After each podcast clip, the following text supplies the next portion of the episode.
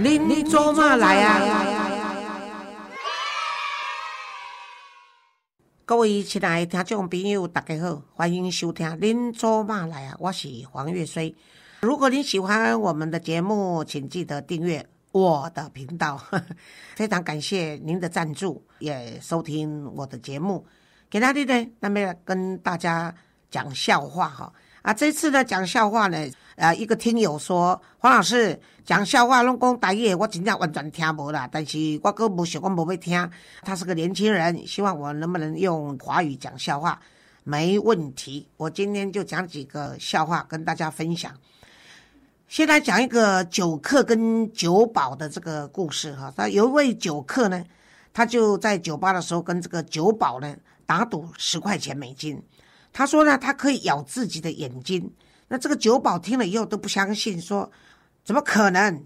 结果呢，这个酒客呢就把假的眼睛取下来，放在口中咬了一下，哇！结果酒保输了十块钱，有一点泄气啊！你好，那这时候酒客又说：“我再跟你赌十块钱，我可以咬我另外一只眼睛。”这时候酒保心里想：不可能，两个眼睛都是假的吧？于是他还是下注。但是没想到，酒客居然脱下假牙，拿出来咬另外一只眼睛，把这个酒保给气傻了。这时候呢，酒客又说话了，他说：“哎，老兄啊，你不用泄气了，我再给你一个赢钱的机会，好不好？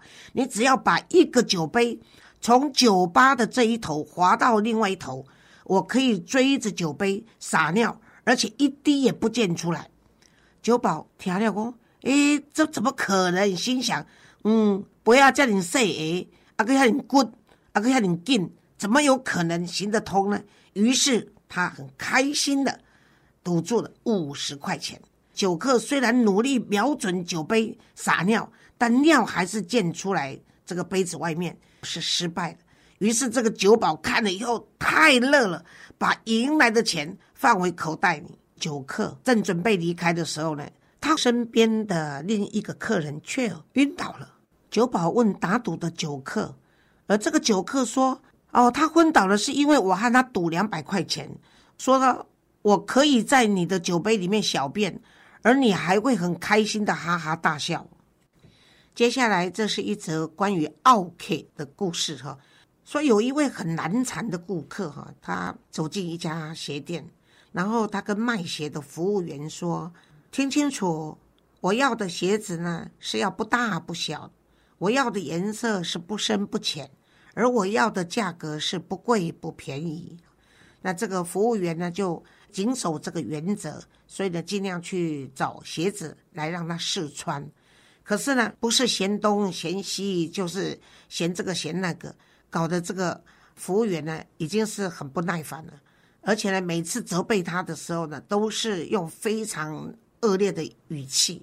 于是，这个服务员呢，终于鼓起勇气，将背呢对着女顾客，这是个新姑把龟熬晕的丢了哈，然后跟这个女顾客说：“吻我的屁股吧，但要不左不右。”凡事都有一体两面的说法哈。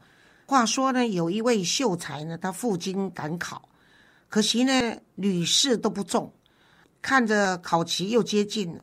在这个患得患失的情况下呢，他有一天呢太累了，结果就睡着了。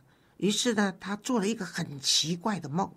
梦中的情节呢是说，在一个下着小雨的天，他戴着斗笠呢，又撑伞，在自己家里的院子的篱笆上面种菜。那种完的菜呢，转身回房，才走进房间呢，哎，却发现。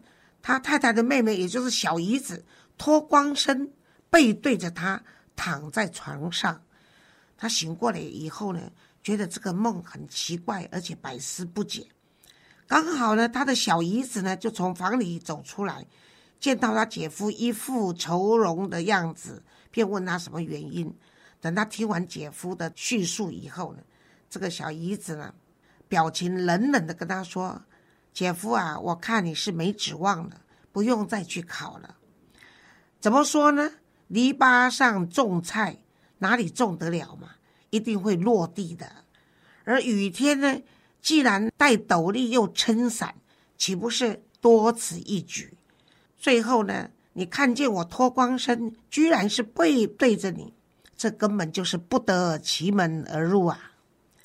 被小姨子这么一说呢，哇，这个秀才更是心里难过不已呀，不知道如何是好。哎，偏偏这个时候呢，他的丈母娘呢从外面回来了，问明了情形以后呢，哎，居然展开笑容的安慰他的女婿说：“哎呀，你干嘛愁眉苦脸呐？你想想看，篱笆上种菜可是高种啊。”而雨天戴斗笠又撑伞，岂不是双重保障？至于呢，你看见小姨子脱光身背对着你，丈母娘顿了一下，然后重重的拍着女婿的肩膀说：“好小子，这一下你可要翻身了。”有一个女校在他们的那个编辑刊物上登了一个容易引人遐思的广告，广告上面写。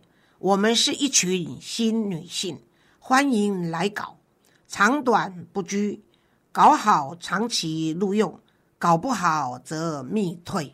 各位听完这个笑话呢，要想清楚，此稿非彼稿。OK，在某一个大清早，公园里面呢，有位裸奔的男子，那么遭到警察的取缔。那这位男人呢，他非常不满的抗议道：“说。”警察先生，你想想看，为什么别人可以遛狗，而我却不能遛鸟呢？有几位矿工哈，他们假日呢专程从乡下跑到城里，打算呢这个泡妞找女朋友，结果发现说都市的女孩子都太拽了，于是最后打算，哎呀，还是花钱找乐子算了。因此呢，就派了其中一位同伴呢到这个杂货店去买保险套。那么不一会儿呢，有口疾的这个同伴呢，却哭哭啼啼的跑出来了。原来杂货店的老板听不懂他要买什么，那他们其中有一位智多星呢，就安慰他不要哭，并教他说：“你有口疾没有问题，你再进去一次，这一次呢，你什么话都不用说，你就把要买保险套的钱呢往那个柜台一放，然后掏出你的宝贝往柜台一摆。”老板自然就懂得你的意思了，好吧？于是这位有口疾的这个同伴呢，又跑进去杂货店。可是没有多久呢，他又哭哭啼啼的跑出来了。于是大伙又问他：“这回到底又怎么样啦？”结果呢，他结结巴巴的说：“我进去的时候呢，听你们的话，的确把钱放在柜台上，然后呢，我也掏出我的宝贝，结果呢，老板也同样的。”把钱放在柜台上，然后再掏出他自己的宝贝，最后他笑了一笑，把我的钱给收走了。嗯，原来老板以为要比大小。好，以上是今天的笑话，希望我如此谄媚的表现可以满足我们这位年轻听不懂台语的网友。OK，